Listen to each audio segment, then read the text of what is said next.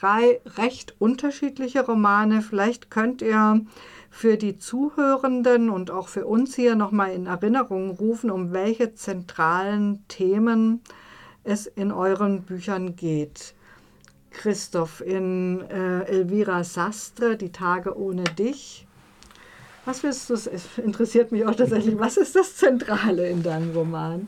Ich habe sehr mit mir gerungen, auf die Frage eine Antwort zu finden, weil ähm, wenn man im Netz guckt nach Rezensionen des Buches, dann wird es, es ist als Liebesroman, ein Liebesroman, ein Liebesroman. Und wenn man damit anf wenn man anfängt zu lesen, es ging mir selber so, es, man steigt ein als lesender Mensch mit dem Enkel, der dann später ausführlich beschriebenen Großmutter, der in Madrid lebt und eben von seiner Freundin verlassen wird und dann das Übliche durchmacht.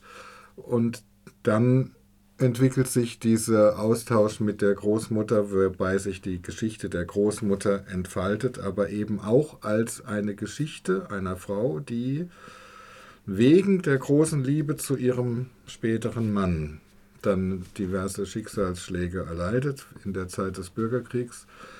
Und deswegen ist das Buch ist 300 Seiten dick und ich würde sagen, erst so ab Seite 280 wird dann das Thema, dass dieser Großvater, der dann eben erschlagen worden ist und verscharrt worden ist, dass der später dann durch die verschiedenen Initiativen in Spanien aus diesem Massengrab sozusagen befreit wird, entpuppt sich das mhm. als, ein, als, ein, als ein Anliegen der Autorin. Was sich dann später liest man das in Interviews oder auch im Abspann. Es ist der Grund, warum mhm. sie das mhm. geschrieben hat. Das ist aber etwas verborgen. Ich finde das aber auch hochspannend irgendwie, weil ich mir vorstellen, so leben ganz viele Menschen in Spanien. Ja, die leben ihr Leben, haben ihre Lieben und so weiter. Im Hintergrund gibt es aber so eine Geschichte. Gibt es irgendjemand, von dem man nicht weiß, wo er verscharrt wurde? Spannend. Ähm, Hadi, bei Isaac Rosa geht es ja hauptsächlich um die Finanzkrise, aber auch viel um Sex, oder? Das sind halt die verschiedenen Ausformungen, die er da untersucht. Also ich empfinde den Roman so ein bisschen, also man hat diesen gesellschaftspolitischen äh, Impetus in dem Roman, das merkt man sofort, dass es ihm darum geht. Aber in, wenn man es genau liest, äh, spielt er auch mit seinen Figuren und setzt sie halt bestimmten Verhältnissen aus und prüft jetzt, wie reagieren die da? Also er macht so dann ein Experiment in diesem Roman. Also das finde ich eigentlich so fast noch interessanter, als wie der äußere Anspruch, eine Generation von Jugendlichen zu zeigen, mhm. die sich jetzt in dieser entsprechenden ähm, wechselvollen Geschichte verhalten, also was jetzt da passiert, sondern äh, deswegen ist es auch interessant, man sieht auf dem äh, Titelblatt eine Kamera. Und in dem Buch wird auch öfter zu Beginn des der Kapitel gesagt, also wir blenden jetzt zurück oder wir blenden nach vorne, wir lassen den Film jetzt mal so laufen oder so laufen. Also er wird von verschiedenen, wie eine Kamera oder mehrere Kameras, die jetzt aus verschiedenen Blickwinkeln ein Geschehen ähm, sehen, wird jetzt interpretiert, was die Menschen äh, daraus machen aus diesen Welten. Und deswegen ist das dunkle Zimmer auch so ein wichtiges ähm, Dings, weil es ist wie... Ähm, ähm, wie, wie, in, wie so ein Licht, so ein Spot in so einem Film, äh, der da gedreht wird, werden so bestimmte Verhältnisse in diesem Zimmer beleuchtet im Laufe des Romans. Und deswegen glaube ich, kann man den Roman jetzt einfach nicht, glaube ich, nur abtun als jetzt so eine gesellschaftspolitische Darstellung dieser Auseinandersetzung in Spanien, sondern es ist auch ein Versuch, sozusagen mitten in diese Gehirne dieser Leute reinzugucken wie die sich halt verhalten in diesen bestimmten Situationen. Und das macht er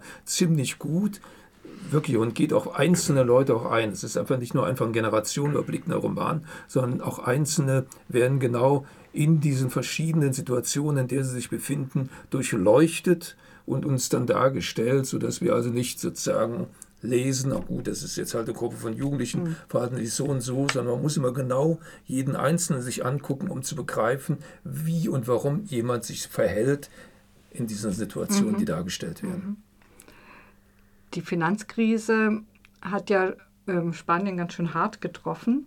Und da ist ja auch diese Immobilienblase geplatzt, eigentlich ein bisschen ähnlich wie in den USA, ne, wo viele Leute wohnungslos wurden und so.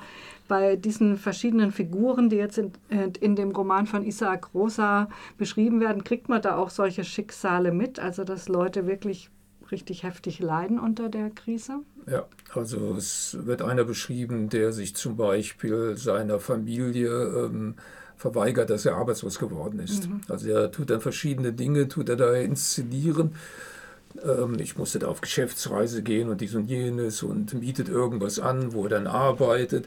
Also er kann es unmöglich jetzt seiner Familie sagen, dass er jetzt ähm, arbeitslos geworden ist. Also so Personen mhm. tauchen in diesem ähm, Milieu auf, das eigentlich so ein, ähm, am Anfang so relativ frei ja beschrieben ist, wie ich das Zitat gebracht habe, haben keine Hemmungen, machen dies und jenes, aber dann kommt eben dieser Umbruch mhm. und auf einmal merkt man, ja, äh, und dann gibt es zum Beispiel noch eine Friseuse, die ähm, einen tollen Job hatte, aber auf einmal ähm, beim Schneiden der verschiedenen Köpfe so ein Gefühl bekommt, als wenn ihr diese Haare im Hals stecken bleiben, die sie da abschneidet. Mhm. Ein Ekel, ein Widerwillen, sitzt über den Köpfen und ähm, meint, äh, das wäre ganz schrecklich. Sie hat auch eine ganz schlechte, äh, ganz schreckliche Geschichte in dem Buch. Und so werden einzelne Personen genau mhm. beschrieben, wie sie jetzt äh, leiden. Natürlich werden auch Personen beschrieben. Ich habe ja meine Rezension eher so entlang von diesem Widerstandswillen mhm. dargestellt. Werden auch viele beschrieben, die natürlich jetzt eben nicht sich verkriechen in das Zimmer, sondern politisch aktiv werden und dies und das und mhm. jenes machen beides oder die verschiedenen Richtungen kriegt man äh, toll eigentlich in dem Roman mit. Mhm. Ähm, Tommy, bei Elena Medell, da stehen diese Frauenleben im Vordergrund. Ja, erstmal würde ich sagen, Die Wunder von Elena Medell ist erstmal ein feministischer Roman, mhm. ganz eindeutig, da braucht man gar nicht rumreden, aber interessant ist, es ist eben nicht nur ein feministischer Roman, sondern es ist auch ein Roman, der sich ganz stark der sozialen Frage zuwendet. Ich würde jetzt nicht so weit gehen und sagen, es ist auch ein kommunistischer Roman, mhm. ja, weil ich dazu die Perspektive der Autorin dann zu wenig sehe, ja.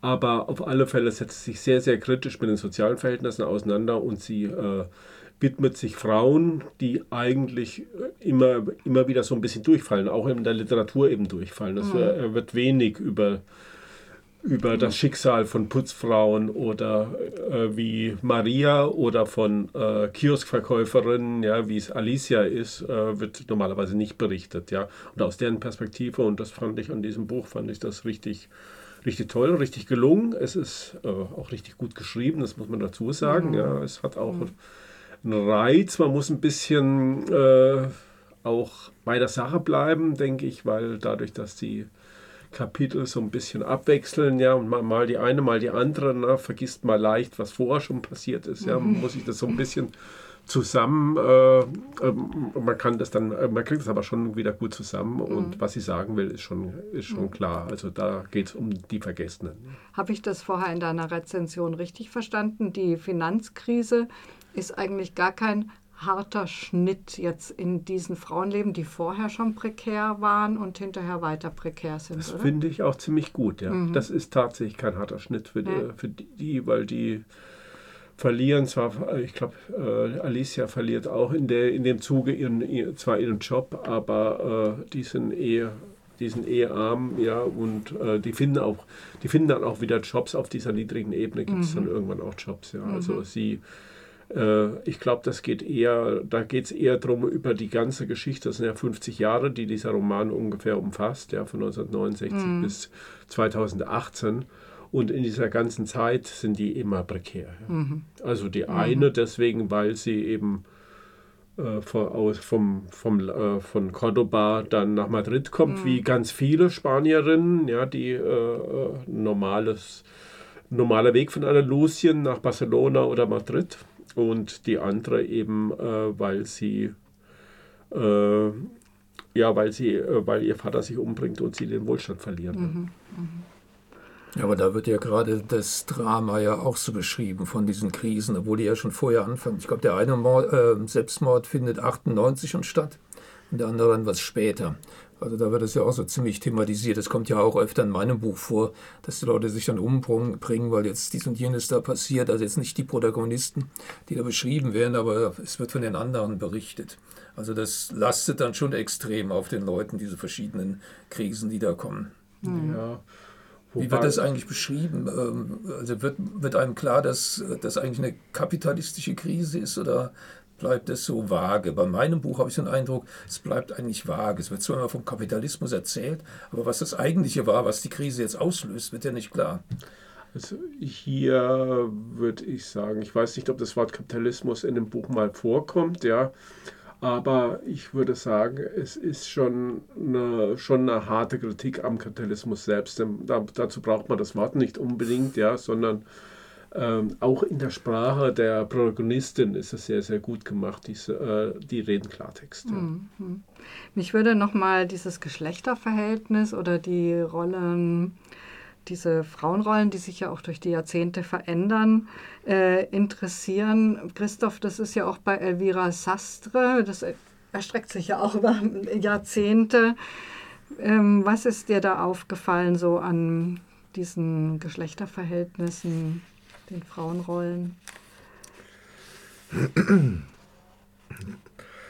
Also auffällig an dem Buch ist ganz einfach das, was ich ja so betont hatte, diese Arbeit an der Rückgewinnung des historischen Gedächtnisses, was die Autorin unternimmt. Das, was sie tut, ist, dass sie ihre Großmutter porträtiert. Also das Leben ihrer Großmutter, die eben zwischen 1920 und 1990 gelebt hat und sich dadurch der gesellschaftlichen Vergangenheit annähert oder annähern will. Ähm, dabei kommt raus, dass diese Frau eben ihr Leben hatte, ihre große Liebe hatte, ihre Schwierigkeiten und Probleme in der Zeit des Krieges, nach der Zeit des Krieges, was sie für eine Frau war, die auch ähm, durchaus glaube ich, vielleicht zu der Liebe durch, zu dem kubanischen Immigranten der spanischen Gesellschaft immer etwas ähm, ferner stand als vielleicht andere mhm. ihrer Zeitgenossinnen. Ähm, also als sie das beschreibt, wie sie dann in Kuba ankommt als ein buntes und lebenslustiges Land, das hat ihr wieder Kraft gegeben, auch ähm, nach dem Tod ihres Mannes und so weiter und so fort. Und man kann eigentlich nur vermuten, dass das eine Absicht der Autorin ist, genau eine Frau zu zeichnen durch diese Jahre, äh, die durch diese Jahre einfach stark geblieben ist, immer wieder aufgestanden ist und dass das so eine Art Spanien ist, die im Gedächtnis bleiben soll. Mhm. Also das wäre meine Vermutung bei der Auswahl der, der Protagonistin. Der Enkel bleibt dagegen als Person eigentlich im Vergleich eher schwach, aber er ist mhm. ja auch noch jung und ähm, Ohnehin und nur um da anzuschließen, die ökonomische Krise in Spanien kommt in dem Buch nicht vor, sondern also der Enkel ist ein Künstler, wie die Autorin selber auch und lebt in diesen Kreisen. Und dort, wenn dort Not am Mann ist,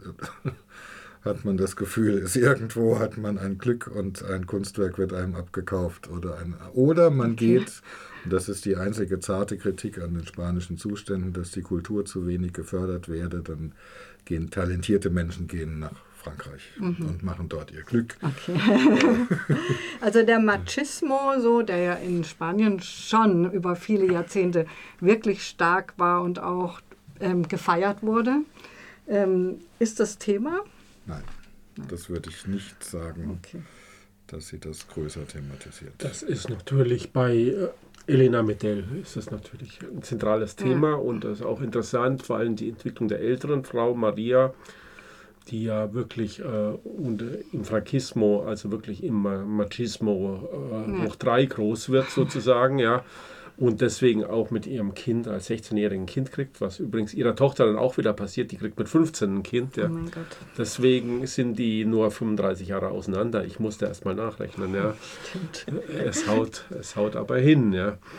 Und äh, das Interessante ist an dieser Maria, dieser älteren Dame, die macht dann eben, die voll, vollzieht diese gesellschaftliche Entwicklung mit. Die fängt an, die wird freier, die äh, fängt an, sich zu engagieren in dieser BI, in der sie immer bleibt und fängt dann an, eben auch selbstständig zu werden, immer und am Ende mit dieser Frauengruppe da auch was zu finden, wo sie selbst dann auch äh, Sagen hat auf mhm. einmal. Ja. Mhm. Das, ist, das ist wichtig. Mhm. Dagegen ist diese Alicia, die wird nicht auch, ich habe so das Gefühl von den Rezensenten, nicht so gerne gemocht. Ja, die ist so ein bisschen indifferent, was ich aber in dem Buch ganz, ganz gut finde. Also sie ist nicht so eine Sympathieträgerin, mhm. ja, weil die hat so eine, die hat so einen, auch so eine Widerständigkeit. Sie ist kratzbürstig, ein bisschen widerständig. Sie nimmt sich die Männer, ja, und äh, hat, ist auch ziemlich heftig, wie sie ihren Mann beschreibt, vor allem oder ihren Freund mhm. oder Mann, mit dem sie dann zusammenlebt und so.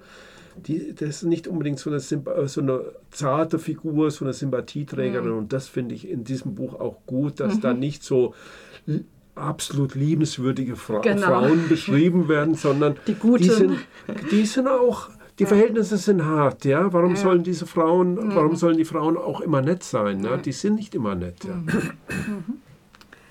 Hadi, wie ist es bei Isaac Rosa mit den Frauen? Und den Männern? Wie also ist es mit so dem Machismo? Ähm, also zwei Frauen als Beispiel. Die eine, die Friseuse ähm, Eva mit Namen, ist äh, eine, die total scheitert, auch nach der Wirtschaftskrise, wo sie entlassen wird aus dem äh, Friseursalon und nur noch so dann aushilfsweise zu billigsten Bedingungen da irgendwo unterkommt. Und sie wird von einem gestalkt, der mitgekriegt hat, dass es dieses Dunkelzimmer gibt. Mhm. Und der will unbedingt wissen, was sie da treiben. Und setzt sie unter Druck und sie gibt irgendwann den Schlüssel heraus. Dann treffen sich beide in diesem Zimmer und er vergewaltigt sie. Also der wird wirklich dargestellt, wie halt so ein klassischer Mann halt sich so verhält und sie leidet darunter. Ja, das hoffentlich verhält sich aber nicht so. Und dann gibt es die Silvia, das ist die kämpferische Frau in dem Fall, die jetzt von Anfang an schon praktisch in ihrer Jugend schon dem Alternativbetriebmilieu oder was es so gibt, BIs und sonst was in Spanien schon anhängt und durchgängig und dann in der ähm, großen Krise dann die große Wortführerin ist, die auch dann äh, sehr viele Aktionen organisiert und ähm, auch dann in diesem IT, also in diesem Computerbereich, Hackermilieu sehr aktiv ist und dann auch so ziemlich zurückschlägt ähm, gegen diese Art und Weise. Vor allen Dingen dieser Vergewaltiger bekommt einiges ähm, von denen dann auch zu spüren. Also diese zwei Richtungen von Frauen beschreibt er da so als exemplarische Beispiele. Sagen mhm. Alle drei ähm, Romane erstrecken sich ja über mehrere Jahrzehnte. Äh, beschreiben, also eure, Tommy und Christoph beschreiben Bürgerkrieg, Diktatur, bei dir ähm, dann setzt ein bisschen nicht. später ein. Bürgerkrieg nicht. Frankismus. Mhm. Ähm, ähm, was hat es denn mit diesen Zeitspannen in den Romanen auf sich? Also warum, warum machen die das? Warum wird jetzt über so äh, lange Zeit berichtet? Was wird da hergestellt an Bezügen?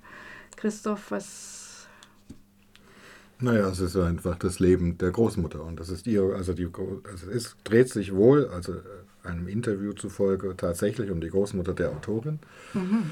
und äh, die dort als Vorlage gedient hat.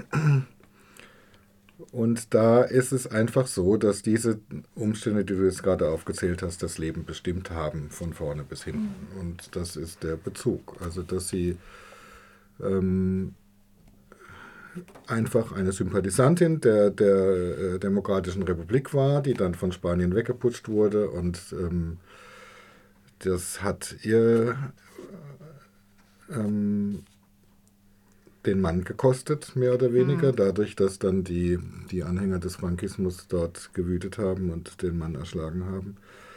Und das ist dann bestimmt dann auch ihren, ihren im weiteren Verlauf ihr Verhältnis zu Spanien, in dem sie es verlässt und dann aber wiederkommt und dann dort, das wird nicht so explizit in dem Roman gemacht, aber das merkt man dann schon, also die Veränderungen einfach äh, mitbekommt. Und insofern ist dieser Bogen des, der spanischen Realität in dem Roman an, an der Person der Großmutter. Hm. Und das ist auch für den Enkel relevant, oder? Hat er eigentlich ähm, ich weiß nicht, du hast, ich weiß nicht, ob du es vorher in deiner Beschreibung, irgendwann hast du gesagt, es geht um so eine traumatisierte Gesellschaft auch, ja, oder um Trauma, was quasi überall in allen drin steckt. Erreicht es den Enkel oder ist er mit seiner Verliebe da beschäftigt? Und nein, nein, also so wie es die Autorin macht, ist es so, dass der ist mit seiner Liebe beschäftigt und mit seinem Schmerz und mit seiner Trauer und an der Geschichte der Großmutter, die das alles ja auch schon an anderen Facetten erlebt hat, kann er sich immer wieder aufrichten und Mut schöpfen und daraus kann er Kraft ziehen, weil sie ihm immer wieder Dinge sagt, wie man eben damit umgehen kann, wie man wieder aufsteht und wie man sich in der Erinnerung an den Geliebten und so weiter. Also das sind mhm. Dinge, die ähm, dann so, das habe ich versucht, so, es ist so etwas, das geht dann von den gesellschaftlichen Verhältnissen weg ins Individuelle, aber es, es bleibt verknüpft. Insofern kann man sagen, letztendlich hat der Enkel Glück, weil er eine solche Großmutter hat, an die, äh, an deren die dann irgendwann im weiteren Verlauf stirbt, aber an deren, an die Gespräche mit ihr kann er sich erinnern und die hilft ihm, durchs Leben zu gehen. Das mhm. ist dann so der ganz große Bogen. Mhm. Tommy, bei ähm, Elena Medell, wenn, als ich bei deiner Rezension zugehört habe, habe ich gedacht, das hört sich auch ein bisschen konstruiert an. Ging dir das auch so, diese diese Generationengeschichte da? Nee, eigentlich ging es mir nicht so, weil ich glaube, erst bei der, beim Schreiben von der Rezension habe ich richtig verstanden, warum sie das so macht. Okay. Also und zwar, ähm, ihre Fluchtpunkt ist ja der 8. März 2018. Ja. Der, große, der große Erfolg sozusagen der, der spanischen Frauenbewegung. Ja. Der Frauenstreik. Der Frauenstreik, der Generalstreik der Frauen, mhm. fünf Millionen Teilnehmerinnen, ja, und auch so. Es gibt eine starke frauenfeministische Bewegung einfach in Spanien und äh, es gibt von daher auch vom Frankismo her gibt es natürlich eine Modernisierung, mhm. äh, gesellschaftliche Modernisierung und bestimmte das, das bestimmte Tabus sind viel früher gefallen, als manche auch früher als bei uns. Ja, ja zum Beispiel ist es ist durchaus auch, auch eine liberale Gesellschaft. Aber und ich glaube, das will sie nochmal klar machen. Danach, sie hat das Buch ja danach geschrieben, 2020 mhm. ist es fertig geworden. Und ich glaube, sie will zeigen, dass es für bestimmte Frauen mhm eben keine, das alles nicht gab. Ne? Weil die leiden immer noch genauso unter diesen Verhältnissen, äh, oder ähnlich, und nicht mehr, nicht mehr genauso, aber ähnlich unter diesen Verhältnissen. Da hat sich gerade, für die, die arm sind, ja, hat sich in manchen Sachen und auch im Geschlechterverhältnis nicht so viel geändert. Ja? Mhm. Weil die sind unter diesem ökonomischen Druck, unter Umständen mit ihren Arschlöchern da zusammenziehen zu müssen, ja, weil sie sich eine eigene Wohnung nicht mhm. leisten können. Ja? Mhm. Ja, ich denke, das zeichnet sie vielleicht aus. Das ist auch wirklich sehr besonders. Ne? Ja, ja, es ist schon, also sie, äh, wenn man so Interviews mit ihr hört, sie sagt auch, dass sie häufig halt auch immer wieder mal irgendwelche Drecksjobs machen musste zwischendurch, ja, weil sie mhm. von, sie ist Lyrikerin eigentlich, weil sie von der, von ihrer Lyrik nicht leben konnte, ja, und mhm. genau. Mhm. Also sie weiß, glaube ich, von was sie redet. Ja. Oh, ich glaube, wir gehen knapp, hier ja. schon so Richtung Ende. Heide, nein. Hängen geblieben. Ja. genau. Mit, mit beantragen Verlängerung. Ja. so ist es jetzt halt. Äh, ja, dann würde ich euch einfach bitten, nochmal die Bücher zu nennen, die ihr hier vorgestellt habt. Also, ich hatte dabei das Buch Die Tage ohne dich von Elvira Sastre. Es hat etwa 300 Seiten, erschienen im Thiele Verlag und kostet 22 Euro. Ich hatte das Buch vorgestellt im dunklen Zimmer von Isaac Rosa. Das ist im Original schon 2013 erschienen und wurde jetzt zur Buchmesse äh, 2022 ähm, übersetzt von dem äh, Louis Sorubi und ist im Liebeskind Verlag erschienen. Und ich hatte dabei die Wunder von Elena Medell. Das ist im Surkamp Verlag 2022 erschienen, hat 220 Seiten, kostet 23 Euro und man muss auch mal sagen, man muss auch mal eine Übersetzung loben. Susanne Lange hat das Buch großartig übersetzt. Sehr schön. Ja, das war schon das lesewütige Kaffeekränzchen. Im Studio waren Christoph, Hardy, Tommy und Birgit und vielen Dank äh, an Eva an der Technik.